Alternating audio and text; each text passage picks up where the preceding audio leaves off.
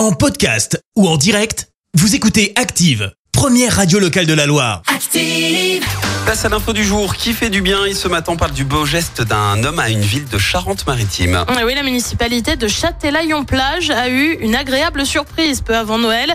Elle a reçu un important don de 700 000 euros d'un habitant décédé et qui n'avait pas d'héritier. Un très beau cadeau, indique le maire de la commune. Alors avec cette somme, la ville prévoit d'investir dans un projet de réaménagement dans le secteur du port. La jeunesse ne sera pas oubliée. Une partie de la somme devrait être investie euh, dans une aire de jeu ou un skatepark. La ville prévoit de donner le nom de cet habitant à une place, une esplanade ou encore à une rue en signe de reconnaissance.